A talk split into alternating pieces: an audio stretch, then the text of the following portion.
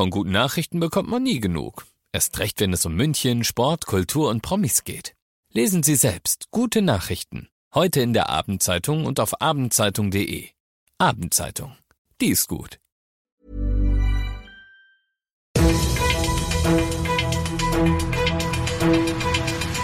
95 5 Charivari, das München Briefing, Münchens erster Nachrichtenpodcast. Christoph Kreis und diesen Themen.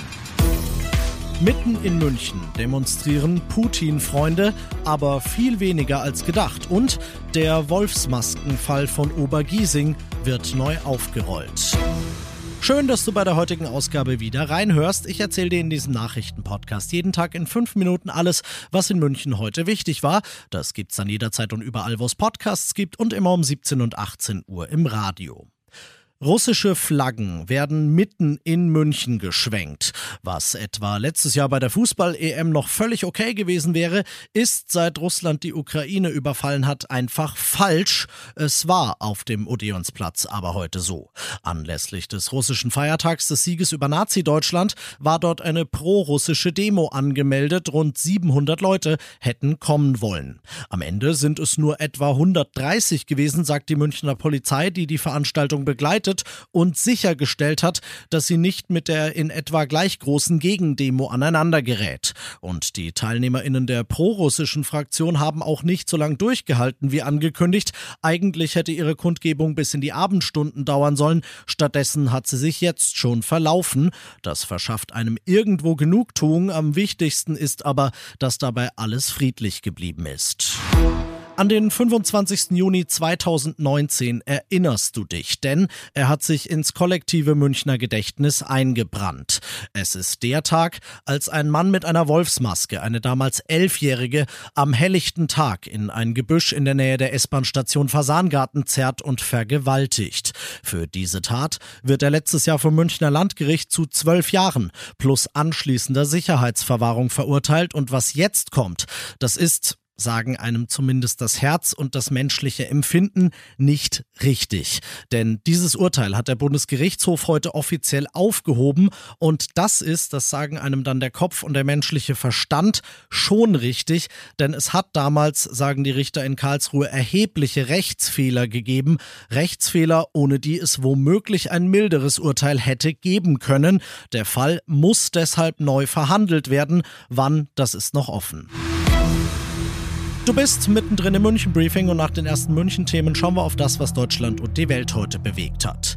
Ja, ich habe es ja gerade schon angesprochen. Russland hat heute den 77. Jahrestag des Sieges über Nazi-Deutschland gefeiert. Dabei hat Präsident Putin in Moskau auf dem Roten Platz eine Rede gehalten und den Militäreinsatz in der Ukraine verteidigt. Er hat dem Westen unter anderem vorgeworfen, dass der eine Invasion in Russland und auf der von Russland annektierten Halbinsel Krim geplant hätte. Aus Moskau berichtet Charivari-Korrespondentin Hanna Wagner. Der Westen ist an allem schuld, auch an Russlands Krieg gegen die Ukraine. Das ist etwas überspitzt gesagt die Zusammenfassung von Putins Rede. Hätten die NATO-Staaten die Ukraine nicht derart militärisch aufgerüstet, dann wäre es gar nicht erst so weit gekommen, meint Putin. Russland sei immer an einer friedlichen Lösung interessiert gewesen, behauptet der Kreml-Chef, was natürlich eine mehr als zynische Bemerkung ist vor dem Hintergrund, dass Russland russische Truppen vor mehr als zehn Wochen ins Nachbarland eingefallen sind. Während Putin sprach, gingen die Kämpfe dort weiter. Ein Besuch von EU-Ratspräsident Charles Michel in der Hafenstadt Odessa musste wegen eines Raketenangriffs sogar zwischenzeitlich unterbrochen werden. Apropos EU,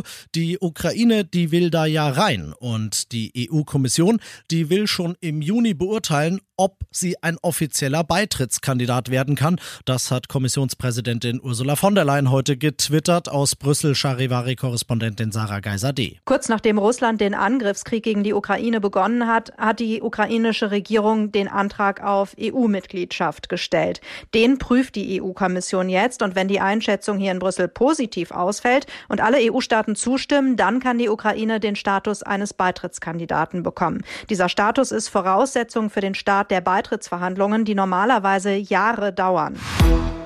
Und das noch zum Schluss. Wir wollen so Druck machen, dass endlich ein annehmbares Angebot auf den Tisch kommt, sagt der Münchner Verdi-Chef Birner heute zur Ankündigung seiner Gewerkschaft. Es wird nämlich wie schon letzte Woche an den Münchner Kitas wieder gestreikt werden. Am Dienstag ist es soweit. Es betrifft wieder, wie letzte Woche, die städtischen Kitas. Das sind rund 450 und damit ein Drittel aller Kitas in München. Und wie schon letzte Woche wird sich vorher nicht sagen lassen, welche Kitas betroffen sein werden und wenn ja, in welchem Ausmaß, denn es könnte immerhin ein Teilbetrieb möglich sein. Warum sage ich dir das also? Damit du, wenn deine Kids in München zur Kita gehen, dir für Donnerstag schon mal einen Plan B zurechtlegst und alles weitere, was du zum geplanten Kita-Streik in München wissen musst, findest du auf charivari.de. Ich bin Christoph Kreis. Lass dir nicht heute schon die Laune davon verderben, sondern mach dir einen schönen Feierabend.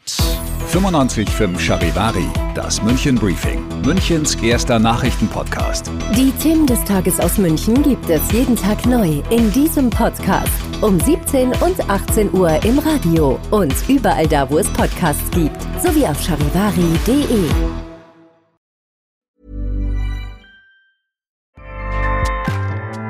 ACAST powers the world's best podcasts. Here's a show that we recommend. Hi, I'm Jesse Cruikshank. Jesse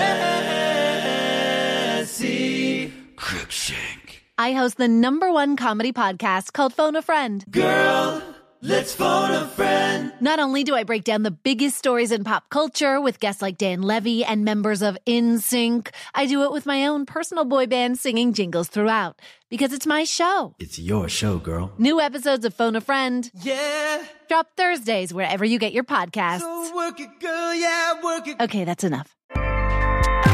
ACAST helps creators launch, grow, and monetize their podcasts everywhere.